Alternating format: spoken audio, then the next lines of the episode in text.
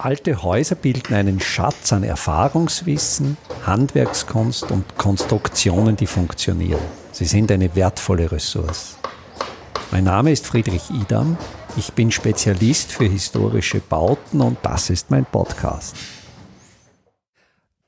Jan Bahnstedt absolviert gerade seine letzte Woche als Schüler an der HTL Hallstatt im Restaurierzweig und er hat gemeinsam mit einem Team in der Abschlussarbeit das Problem bestehender, alter, nicht mehr sehr attraktiver Bushaltestellen behandelt. Es geht darum, den öffentlichen Verkehr zu attraktivieren. Jan Bahnstedt, ich ersuche Sie, erzählen Sie unseren Hörerinnen und Hörern, worum es in Ihrem Abschlussprojekt gegangen ist. Also in unserem Abschlussprojekt ist es im Zuge der Diplomarbeit darum gegangen, dass die Wattehäuschen, welche in den 70er und 80er Jahren in großer Stückzahl, also wir reden da über 500 Stück, in ganz Oberösterreich aufgestellt worden sind, vor die Gmundner Fertigteilwerke wieder attraktiviert werden. Es ist von einem Betreuer das schöne Wort gefallen, es sind Unorte der Landschaft, mehr oder weniger um sie vielleicht für unsere Hörerinnen und Hörer zu visualisieren. Wie schaut der Bestand, wie schauen diese Fertigteil-Wartehütchen für den öffentlichen Verkehr aus? Also es ist ein sehr orthogonal, es ist eine Grundplatte, die entweder 3,75 Meter oder 4,50 Meter breit ist und ungefähr ja, 3 Meter tief. Und die Außenflächen sind Waschbeton, die vertikalen, jeweils eine Bodenplatte und eine Deckplatte dann noch dazu aus gegossenem Beton, welcher stark verwittert ist inzwischen. Und der Waschbeton, das ist so eine spezielle Betonsorte. Wie wird der hergestellt? Es funktioniert, indem im Gussprozess zuerst Verzögerer eingebunden werden in die oberste Schicht des Betons. Dadurch werden die verbindete Zement an der obersten Schicht ungefähr Zentimeter stark nicht ganz ab und kann mittels Wasserstrahl oder mechanischen Mitteln dann entfernt werden, während der untere Beton schon abgebunden hat. Dadurch ist die Zementschlemme frei abwaschbar und es bleibt die klassische Struktur über, wo ungefähr die Hälfte der Kieseln herausschaut und dazwischen Zement ist. Also es ist so eine kieselig steinige Oberfläche, genau. eine, eine sehr raue Oberfläche. Es werden meistens runde Kiesel, Flusskiesel ja. verwendet, die glänzen zu Beginn auch. Es ist zu Beginn eigentlich eine fast schöne Oberfläche. Und diese stammen, wie Sie uns zu Beginn erzählt haben, aus den 70er, äh, 80er Jahren des 20. Jahrhunderts und sind jetzt in die Jahre gekommen. Äh, wie, wie schauen heute diese, diese Unorte aus? Ja, es ist natürlich das Problem der Verschmutzung, weil Bushäuschen müssen ja neben der Straße stehen, das ist logisch. Und die Straße produziert bekannterweise einigermaßen viel Schmutz. Es ist der, einfach der Staub und das Laub, Moos, Sie sind grundsätzlich stark verschmutzt. Es ist wirklich eine dicke Dreckschicht bestehend aus Streusalz, Straßenstaub, Laub, Moos und einfach verdreckt, teilweise mit Graffiti beschmiert. Die Farben platzen ab. Es sind einfach auch die Kanten, der Beton ist beschädigt, die Bewährungseisen schauen heraus. Sie sind deutlich marot und das ist anzukennen. Und die klassische Strategie des Umgangs mit solchen Objekten ist ja die, dass man sie abreißt, dann die abgerissenen Bauteile aufwendig entsorgt und dann etwas Neues hinstellt. Und Sie haben jetzt eine andere Strategie gewählt. Genau, es ist die klassische Strategie wäre, dass man eine neue Plexiglas-Bushaltestelle hinstellt. Da diese aber weder attraktiv noch nutzbar sind, in unseren Augen haben wir beschlossen, wir wollen dieses Projekt angreifen und sowohl den Beton zum einen restaurieren und zum anderen auch einen neuen optischen Kick hineinbringen, so dass erstens die bessere Einsichtigkeit für den Busfahrer gegeben ist, weil momentan sieht der Busfahrer nicht hinein und so dass erstens der Beton erhalten bleibt, weil eben die Entsorgung extrem aufwendig ist und in Beton sehr viel Energie steckt, welche nicht verschwendet werden sollte im Zuge der Ökologie dahinter. Und somit haben wir beschlossen, dass wir einerseits den Beton restaurieren wollen, aber auch das Ganze attraktivieren und modernisieren, sodass sie für die Kulturhauptstadt 2024 fit sein werden. Das ist ja ein sehr wichtiger Hinweis, dass dieses Projekt im Zusammenhang mit der europäischen Kulturhauptstadt Bad Ischl Salzkammergut 2024 stattfindet, weil ja die Kulturhauptstadt in einer Region stattfindet, dass sich dann viele Interessierte an der Kulturhauptstadt in dieser Region bewegen werden und dass man hier auf den öffentlichen Verkehr setzt. Genau. Und soweit ich erfahren habe, sollte ja auch teilweise die Eröffnung der Kulturhauptstadt in den Bahnhöfen und möglicherweise in diesen Busstationen die nach ihrem Konzept restauriert wurden, stattfinden. Das heißt, es bestehen ganz reale Chancen, dass Ihr Entwurf, Ihre Idee in den nächsten Jahren umgesetzt wird. Ja, bis zum Ende des Sommers ist geplant, dass wir bis zum Abschluss des Projekts mit der Schule ungefähr im Herbst dann bis zu zehn Stück vielleicht umsetzen werden. Also umgesetzt werden von verschiedenen Gemeinden. Sie haben vorher angesprochen, dass sie zwei große Arbeitsschwerpunkte gesetzt haben. Einerseits die Attraktivierung, die Veränderung, der Zubau und dann die Restaurierung des Betons.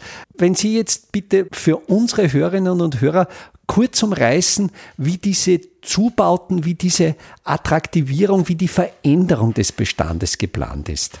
Die Veränderungen sind primär in den Seitenwänden geplant. Es ist so, dass wir den Wiedererkennungsmerkmal hochhalten wollen, dass wir somit die Form nachbilden werden. Mit Stützen und einer Tragkonstruktion ist ein Rahmen mit Glas gefüllt, welcher die gleiche Schräge haben wird an der Abschnittstelle wie original an der Außenkante, so dass die doch landschaftsprägenden, kann man fast sagen, Teile wieder erhalten bleiben. Das heißt, es wird ungefähr die Hälfte von der Seitenwand herausgeschnitten zuerst. Hier muss natürlich die, das Dach untergestützt werden dafür.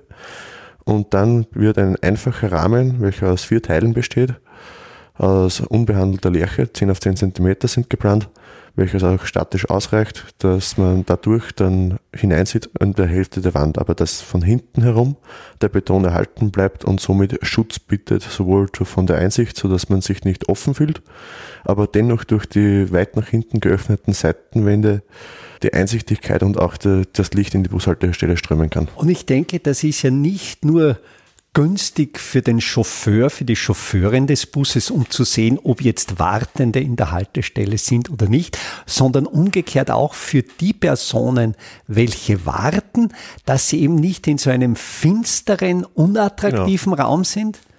Weil es ist jetzt jeder, der schon mal in so einer Haltestelle war, wird merken, vor allem in der Stoßzeit, wenn viele Menschen unterwegs sind, durch die relativ große Tiefe der Haltestellen von fast zweieinhalb Metern im Innenraum, ist es so, dass die meisten Menschen im ersten Meter, welcher noch lichtdurchflutet ist, so wie er jetzt ist, warten, so dass sie gerade nicht angeregnet werden, von den Elementen geschützt sind, aber nicht die Sitzmöglichkeiten verwenden, weil einfach das hinten im Eck sitzen, im dunkleren, verschmutzten Wattehäuschen nicht attraktiv ist, weil einfach das Sicherheitsgefühl komplett fehlt.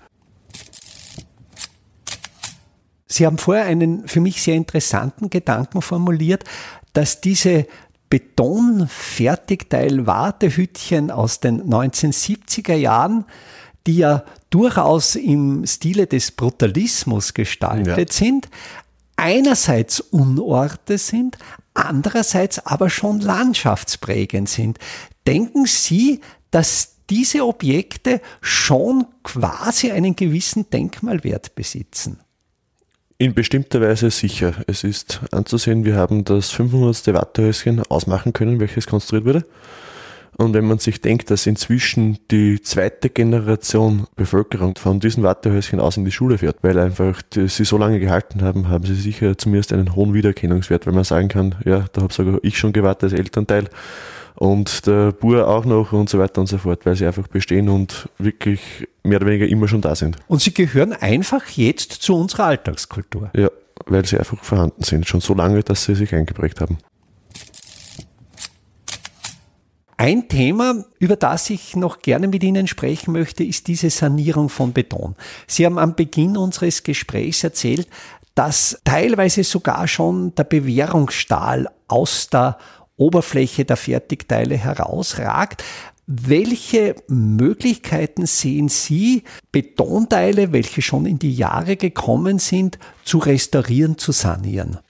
Es hängt primär davon ab, welche Art von Fehler auftritt. Wir haben zwei Hauptfehlergruppen, welche wir ausmachen können. Einerseits Platzen in der Grundplatte die Bewährungseisen wellenförmig heraus. Dies liegt daran, dass die Matten, welche verwendet werden, primär in Längsrichtung darin liegen. Das heißt, sie erzeugen mehr oder weniger so eine Art Wellenform am Boden dann.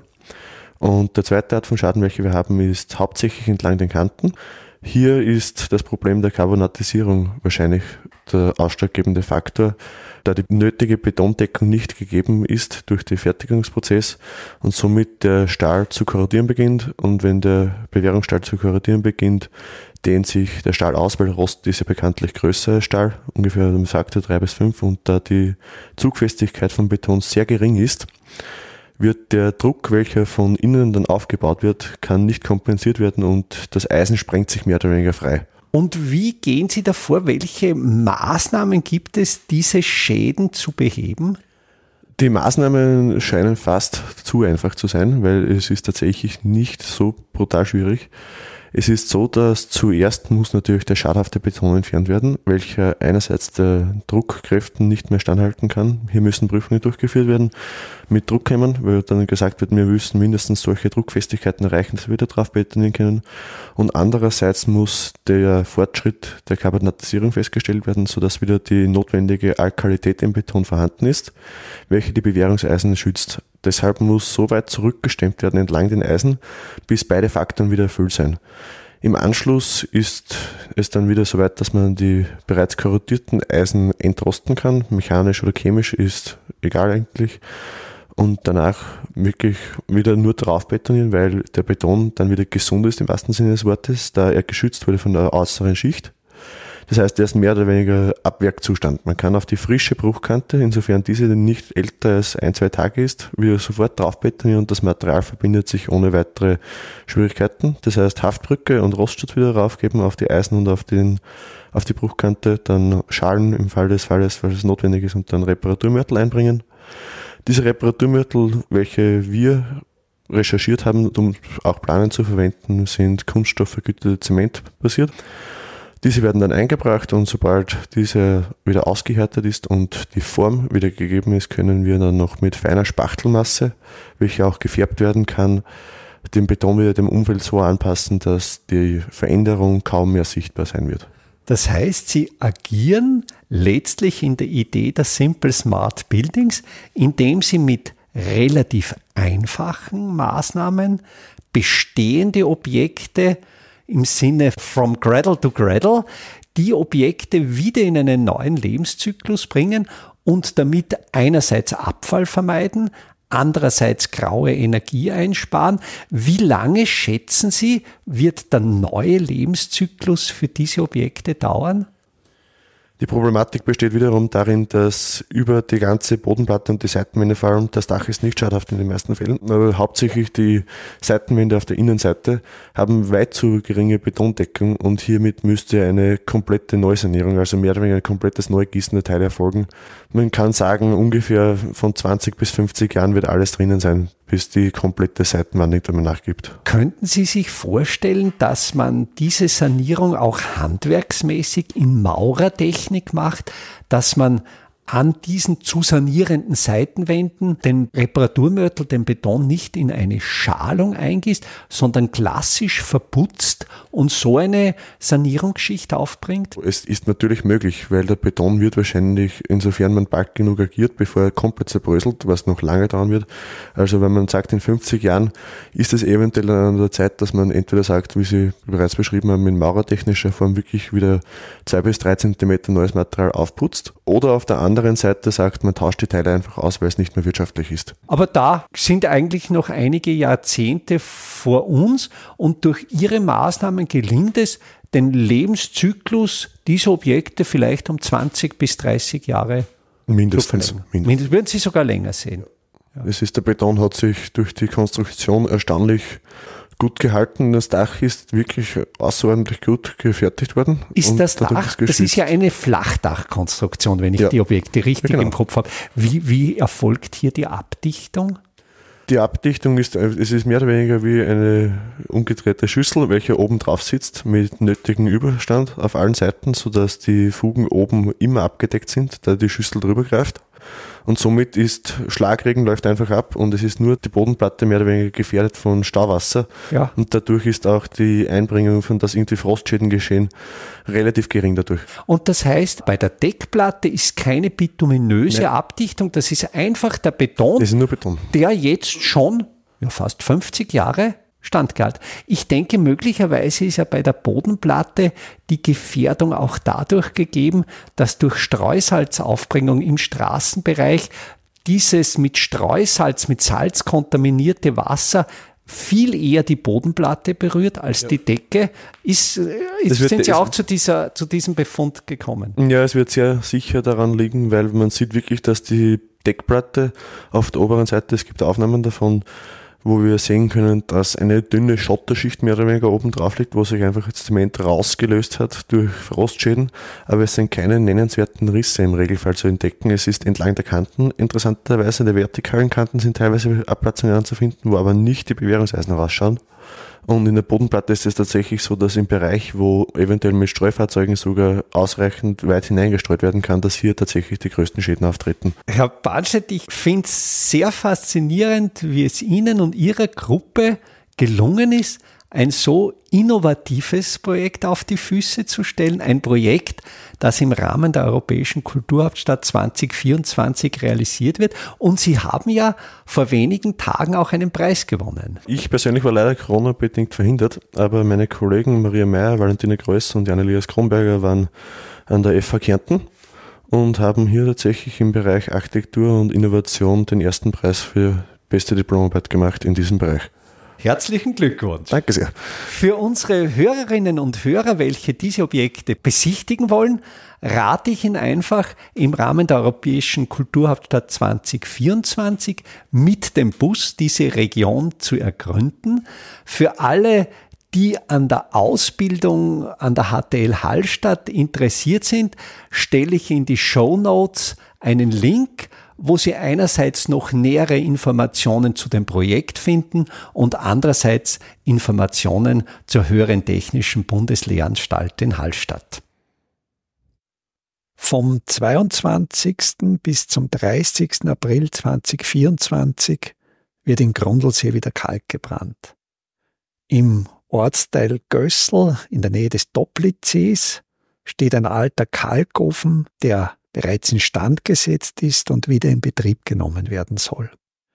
Bei diesem Workshop können Sie lernen, wie ein Ofen richtig befüllt wird, vor allen Dingen wie ein Trockengewölbe aufgesetzt wird, um den Ofen auch befeuern zu können. Wir suchen aber auch Leute, die bereit sind, die eine oder andere Schicht, ja, sogar eine Nachtschicht, diesen Ofen zu befeuern. Die Teilnahme an diesem Workshop ist kostenlos.